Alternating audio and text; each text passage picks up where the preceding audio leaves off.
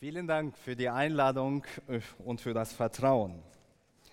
Nun, in der heutigen Zeit erreichen uns unglaublich viele Schlagzeilen und äh, Berichte. Und je spektakulärer die Schlagzeile sich anhört, desto größere Aufmerksamkeit gewinnt sie bei uns. Allgemein muss man schon sagen, dass wir als Menschen sehr neugierig sind. Und besonders wenn die Schlagzeile irgendwas mit meinem Leben zu tun hat, dann möchten wir noch viel mehr davon wissen und hören. Und das ist auch normal so. Wir als Menschen sind denk denkende Wesen. Und deswegen hinterfragen wir bestimmte Sachen. Deswegen möchten wir auch so etwas in die Zukunft schauen und uns einfach ja, Sicherheit gewinnen, wie es mit uns aussehen wird. Und als Christen, denke ich mal, machen, gehen, äh, stellen wir uns auch die Fragen, ja, was ist eigentlich mein Platz in dem großen Ganzen? Wie wir auch in den Berichten jetzt eben gehört haben. Wo will Gott mich haben? Was ist eigentlich die Absicht Gottes mit der Welt und Absicht Gottes mit meinem persönlichen Leben? Und als Gott selbst durch seinen, durch seinen Sohn Jesus Christus in dieser Welt war, da sind Menschen ihm gefolgt und auch seine Freunde, seine Jünger. Sie haben auch in unterschiedlichen Situationen ihn immer wieder gefragt, Jesus, wie ist es denn jetzt? Und eine Begebenheit möchte ich uns heute vorlesen und daraus einige Gedanken mitteilen über das Wesen Gottes oder das, richtiger gesagt, über das Anliegen Gottes. Ich lese Johannes Evangelium Kapitel 9, die ersten neun Verse. Und Jesus ging vorüber und sah einen Menschen, der blind geboren war. Und seine Jünger fragten ihn und sprachen, Rabbi, wer hat gesündigt, dieser oder seine Eltern, dass er blind geboren ist? Jesus antwortete, es hat weder dieser gesündigt noch seine Eltern, sondern es sollen die Werke Gottes offenbar werden an ihm. Wir müssen die Werke dessen wirken, der mich gesandt hat, solange es Tag ist. Es kommt die Nacht, da niemand wirken kann. Solange ich in der Welt bin, bin ich das Licht der Welt. Als er das gesagt hatte, spuckte er auf die Erde, machte daraus einen Brei und strich den Brei auf die Augen des Blinden. Und sprach zu ihm, geh zu dem Teich Siloa oder Shiloah, das heißt übersetzt gesandt und wasche dich. Da ging er hin und wusch sich und kam sehend wieder. Die Nachbarn nun äh, und die, die ihn zuvor als Bettler gesehen hatten, sprachen, ist das nicht der Mann, der da saß und bettelte? Einige sprachen, er ist es, andere, nein, aber er ist ihm ähnlich. Er selbst aber sprach, ich bin es. Nun, man muss wissen, vom Kontext, wo Johannes einfach dieses Evangelium schreibt, dann beschreibt er im Kontext den größten Konflikt der damaligen Zeit zwischen dem Messias und der geistlichen Elite. Also die Pharisäer, die Schriftgelehrten, die eigentlich diese geistliche Elite waren, sie wollten nicht akzeptieren, dass Jesus wirklich der Messias ist, dass Jesus der Gesandte von Gott ist. Es passte ihnen nicht in ihr Kontext, äh, in ihr Denkmuster und sie haben einfach immer wieder mit Jesus darüber diskutiert und sogar gestritten. Und wenn wir das Johannesevangelium lesen, dann merken wir, dass Johannes versucht, durch das Evangelium mit jeder Begebenheit, mit allem, was er dort beschreibt, einfach den Zuhörern oder den Lesern nochmal darzustellen, dass Jesus wirklich der Gesandte ist, dass Jesus der Messias ist.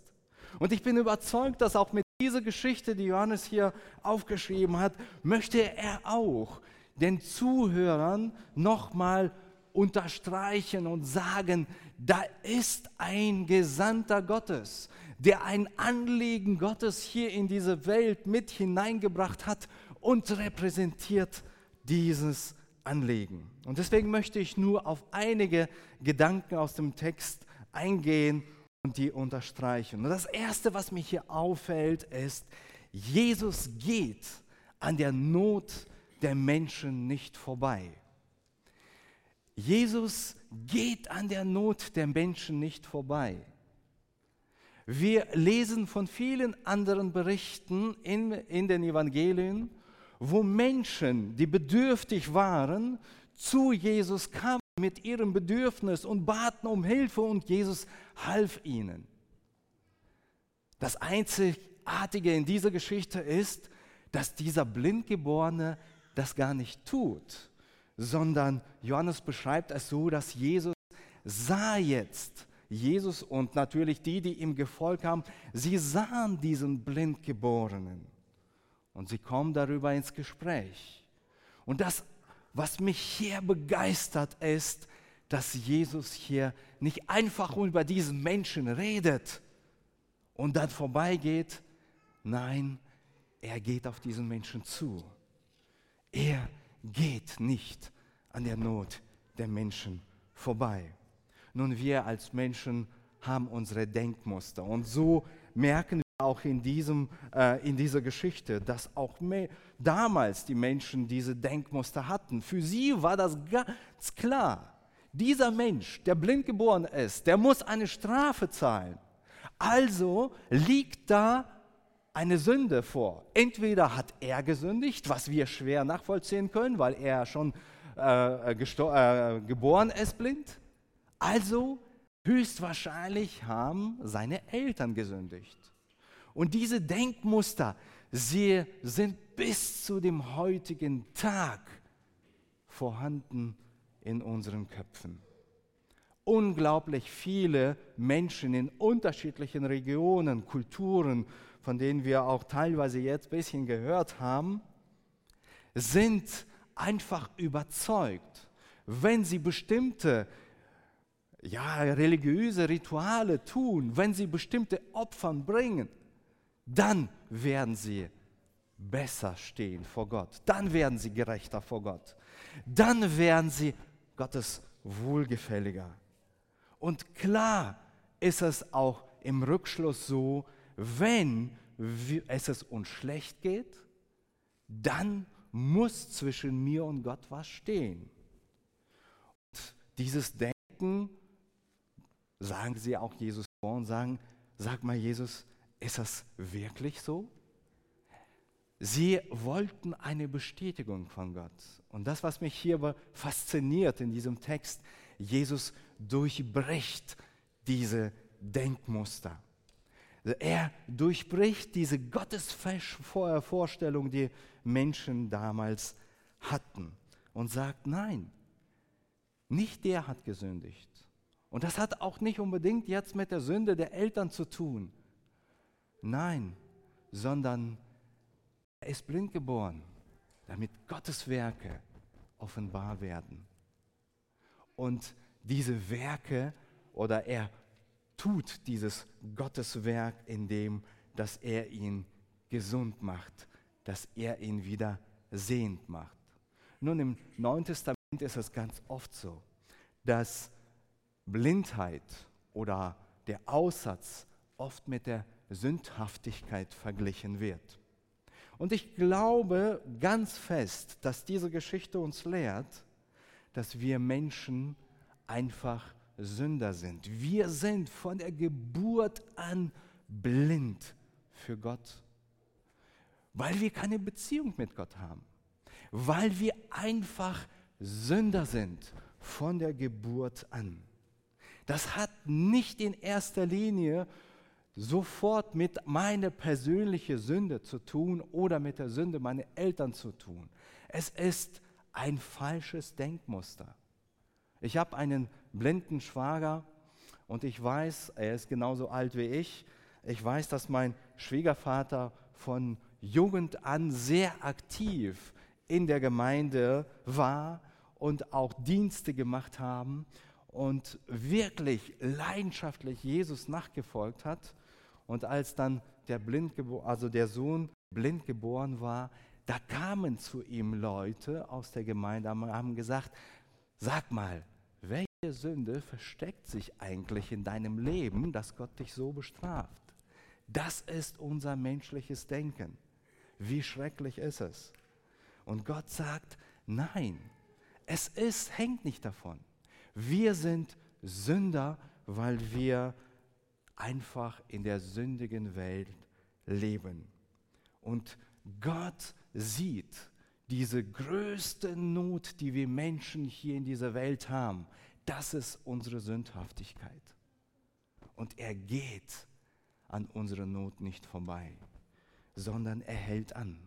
Er geht auf dich zu, in deiner Schuld, und er möchte dir helfen. Das Zweite, was mich hier in diesem Text aufhält, ist, dass Jesus repräsentiert Gottes Gegenwart. Durch sein Handeln, durch sein Tun zeigt er auf Gott hin. Wir haben hier eben gelesen, ja, dass er ist blind geboren, damit die Werke Gottes offenbar werden, damit Gott offenbar wird. Und er sagt, ich tue das. Ich bin der Gesandte von Gott. Ich werde das jetzt euch nochmal beweisen mit anderen Worten. Ich werde Gottes Werk tun, damit ihr erkennt, wie Gott wirklich ist. Gott in Jesus Christus repräsentiert einfach den himmlischen Vater den dreieinigen Gott. Das eine, was mich hier auch noch auffällt, was Johannes hier nochmal so am Rande äh, sagt, ist, dass äh, dieser Gedanke des Gesandten. Zu einem sagt er, dass Jesus im Gespräch sagt, der mich gesandt hat, also ich bin der Gesandte und deswegen möchte ich diese Werke Gottes tun. Und dann merken wir in dem Heilungsprozess, dass er diesen Menschen, der blind geboren ist, auch sendet zu einem Teich, der auch Sendung heißt. Ist das nicht unglaublich, dass durch diese kleinen Facetten einfach Johannes nochmal unterstreicht und auch damals den Zuhörern, äh, den Pharisäern, der geistlichen Elite nochmal zeigt, das ist wirklich der Gesandte Gottes. Und er sendet auch andere Menschen aus. Und jetzt kommt es darauf an, nehmen wir im Glauben es an und gehorchen wir den Worten Jesu? Oder anders gesagt, vertrauen wir den Worten Jesu? Der Blindgeborene ist noch nicht sehend geworden. Er hat ihm diesen Brei jetzt aufgeschmiert auf die Augen und sagt ihm, jetzt geh zu diesem Teich und wasch dich. Und jetzt ist es in der Verantwortung dieses Menschen, zu gehen oder sitzen zu bleiben. Auf die Worte Jesus zu vertrauen oder zu sagen, ja, ich weiß es nicht, anzuzweifeln und sitzen zu bleiben. Nun, ich bin hundertprozentig überzeugt, würde dieser Mensch nicht aufstehen und wirklich zu dem Teich gehen, würde er nicht sehend werden.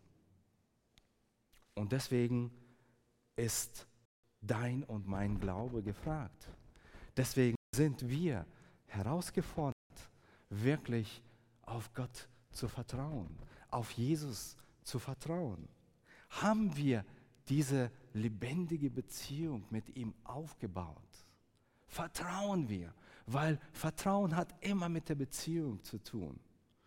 Und deswegen möchte ich einfach uns dazu einladen, solange wir noch diese Möglichkeit haben, es auch zu tun. Jesus sagt, auch in dieser Geschichte lesen wir, die Zeit ist begrenzt. Jesus sagt, solange die Zeit da ist, solange Licht noch in dieser Welt da ist, ist die Zeit, Gottes Werke zu tun. Ich bin überzeugt, dass auch zu unserer Zeit wir begrenzt sind mit dem Tun, das, was Gott eigentlich in dieser Welt vorhat. Und deswegen möchte ich uns herausfordern mit der Frage, die ich stelle, nutzt du die Zeit aus, um Gottes Werke zu tun? Jesus tat er, tat es, tat es, weil er Licht der Welt ist. Und solange er noch uns diese Gnadenzeit gibt, können wir diese Werke Gottes tun. Und das Dritte, worauf ich hier kurz eingehen möchte, ist, was ist eigentlich die Absicht Jesu gewesen? Nun, Jesus rettet die Menschen. Das ist seine Absicht. Auch durch diese Geschichte, wo er diesen Blindgeborenen heilt und sehend macht, merken wir, dass dahinter noch viel mehr steckt. Eigentlich möchte Jesus nicht nur physisch helfen, sondern Jesus möchte den Menschen für Gott gewinnen. Er möchte ihn erretten. Er möchte ihn für die Ewigkeit haben. Und das können wir, wenn wir die Geschichte weiterlesen, auch nachvollziehen. Und im Vers 35 lesen wir dann solch, oder und danach auch 38 lesen wir solche Worte. Jesus hörte, dass sie ihn, also die Schriftgelehrten, ihn ausgestoßen hatten. Und als er ihn fand, fragte er, glaubst du an den Menschensohn? Und im Vers 28 gibt, äh, 38 gibt er dann die Antwort, er sprach, Herr, ich glaube. Und er betete ihn an. Was für ein heiliger Moment, wenn ein Mensch sagt, Herr, ich glaube und betet mit seinem Leben ihn an. Jesus ist in diese Welt gekommen, um Menschen zu retten. Er sieht unsere Not. Er repräsentiert Gottes Gegenwart und er möchte Menschen retten. Wenn du heute noch nicht in der Beziehung zu Jesus lebst, dann möchte ich dich dazu einladen, wirklich diesem Herrn zu vertrauen. Dein Leben, mit der, alle deine Schuld, mit deiner Last, die du trägst, zu ihm zu kommen, weil er dich retten möchte, weil das sein größtes Anliegen ist. Dafür ist er in diese Welt gekommen, so wie wir das am Anfang gehört haben. Denn Gott hat also die Welt so sehr geliebt, dass er seinen eingeborenen Sohn gab. Deswegen wünsche ich mir, dass wir einfach diese Beziehung zu Jesus leben. Gottes Mission ist, Menschen zu retten, indem er an der Not der Menschen nicht vorbeigeht, indem er heute durch seine Nachfolger, durch die Gemeinde Christi Gottes Gegenwart repräsentiert. Das heißt, du und ich sind heute gefragt, Gottes Gegenwart zu repräsentieren, indem dass wir seine Werke tun, so wie Jesus das auch gesagt hat. Und die Frage stellt sich, was bedeutet das für mich? Was für einen Beitrag kann ich in der Mission Gottes äh, tun? Ich möchte uns heute einige Beispiele exemplarisch zeigen. Und zwar möchte ich sieben Beispiele uns zeigen. Ich kenne euch nicht, die meisten von euch kenne ich euch nicht. Und das Erste, was ich einfach euch ans Herz legen möchte, ist, sei ein Lernender. Wenn du dich damit noch gar nicht beschäftigt hast, mit diesem Thema, oder wenn du nur neu im Glauben bist, dann fang an, darüber nachzudenken, dann fang, fang an, darüber zu lernen. Lerne einfach von Gott, von anderen Mitchristen, lese einfach Bücher, und Zeitschriften, lese Berichte davon, fange an, offen dafür zu sein und zu fragen, Gott, was hast du eigentlich vor? Wo ist die Not der Menschen? Wo kann ich dieser Not begegnen? Wo kann ich helfen? Wie willst du mich einsetzen? Sei ein Lernender. Das ist der erste Beitrag, den wir für die Mission Gottes tun können. Offen dafür so zu sein und wirklich nachzufragen, was Gott mit uns vorhat. Und das Zweite, weil, weil, was ich euch mitgeben möchte, sei ein Beter. Sei ein Beter. Ich kann mich erinnern, vor einigen Jahren war mal ein Missionar bei uns in der Gemeinde Und zwar hat er von der Missionsarbeit unter den Indianern weitererzählt. Und nach dem Gottesdienst hat er auch einige Holzschnitte dann auch verschenkt und verteilt.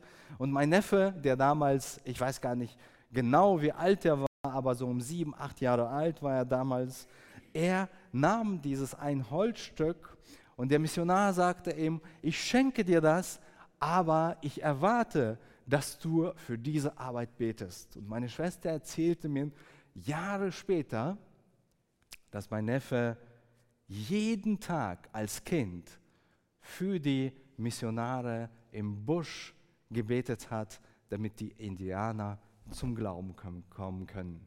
Ist das nicht wunderbar? Wir sind alle dazu eingeladen, im Gebet wirklich vor Gott zu treten, Beter zu sein, weil die Gebete unglaublich vieles bewirken. Ich weiß noch, dass vor einigen Jahren hier im Westen einige Christen sich zusammengesammelt haben und dafür gebetet haben, dass im Osten das kommunistische Regime fallen soll, dass dort endlich mal Freiheit für den Glauben entstehen soll. Und was haben wir erlebt in unserer Geschichte? Wir haben gesehen, dass in den Anfang 90er Jahren oder Ende 80er, Anfang 90er das kommunistische Regime wirklich zerfallen ist. Und viele Menschen sind dadurch zum Glauben gekommen. Viele Gemeinden wurden gegründet.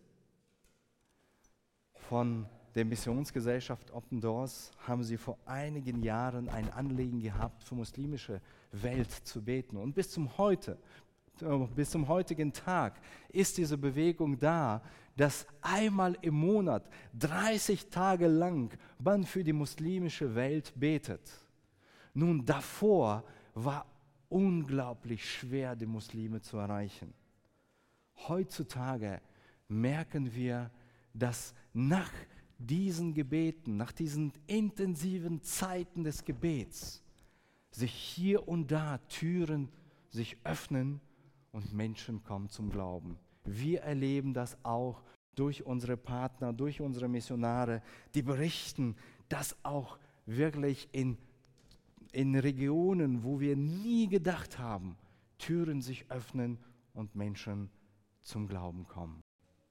Nun sei ein Geber, sei ein fröhlicher Geber, um diese Mission wirklich äh, zu unterstützen, finanziell zu unterstützen, damit es überhaupt möglich ist, dass das Wort Gottes weiter verkündigt wird, so wie wir das von Daniel gehört haben, damit eine Bibel entsteht, braucht es unglaublich viele Ressourcen und Mitarbeiter.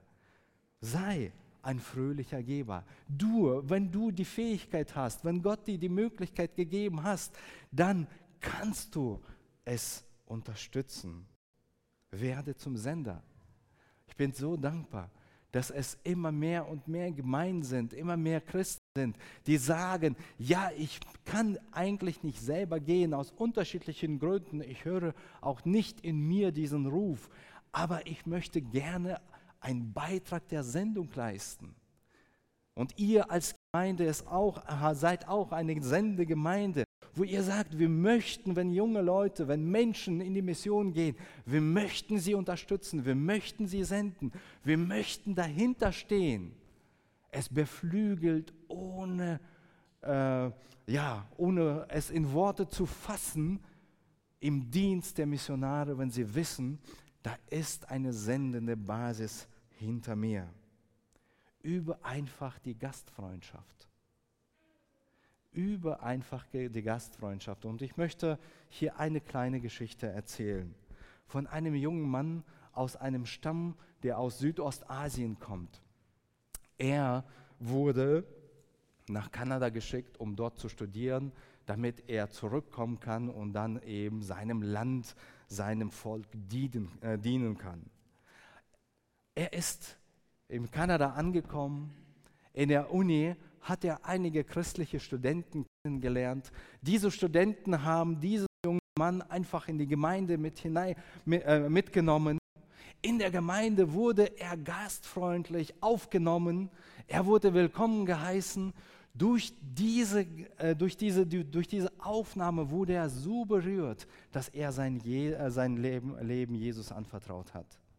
Er wurde Christ durch das Zeugnis und das Leben der Gemeinde in Kanada. Nur nach einigen Jahren, nachdem er sein Studium abgeschlossen hat, ist er zurückgegangen in sein Land und er hat angefangen dort zu missionieren und zu evangelisieren. Heutzutage sagt man, dass 80 Prozent von seinem Stamm Christen geworden sind, weil ihn eine Gemeinde oder einige Christen einfach aufgenommen haben und Gastfreundschaft geübt haben. Ich wünsche euch hier in Köln, und ihr habt hier unglaublich viele Möglichkeiten, auch fremden Leuten Gastfreundschaft zu üben, es zu tun. Und gehe, die Möglichkeit hast, selber zu den verlorenen Menschen. Vor deiner Haustür, bei deiner Arbeitsstelle, bei deinem Studium, in der Schule, wo auch immer Gott dich hingestellt hat oder auch in die weite Welt hinaus. Geh zu den verlorenen Menschen, weil das die größte Not der Menschen ist. Setz dich ein, fange an darüber zu reden. Fange an darüber zu reden. Und werde zum Mobilisator.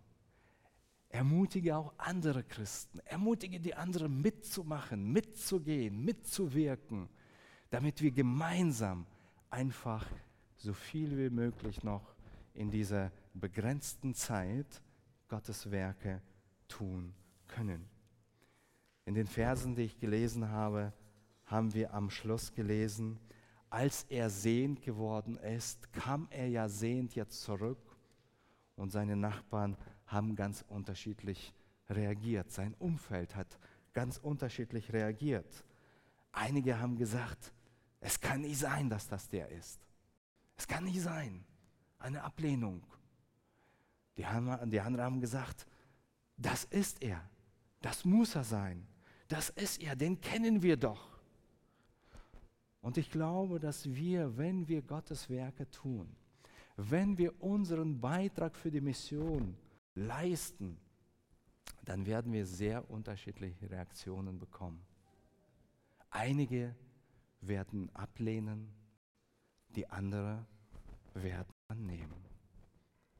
Aber lass dich nicht entmutigen von diesen Reaktionen, auch wenn sie vielleicht negativ sind, auch wenn sie ablehnend sind, möchte ich dich ermutigen, trotzdem die Werke Gottes zu tun.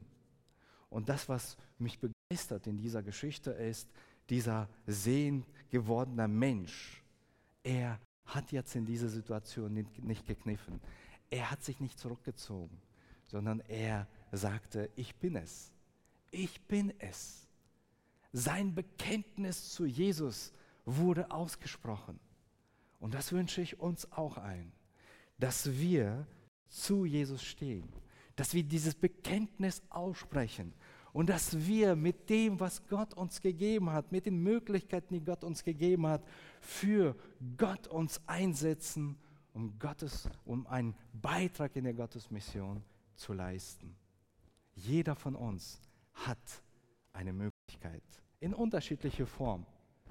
Und ich wünsche uns, dass wir aus dieser Geschichte äh, lernen, einfach Mut zu haben, dazu zu stehen und Gottes Werke zu tun. Gott segne uns dabei. Amen.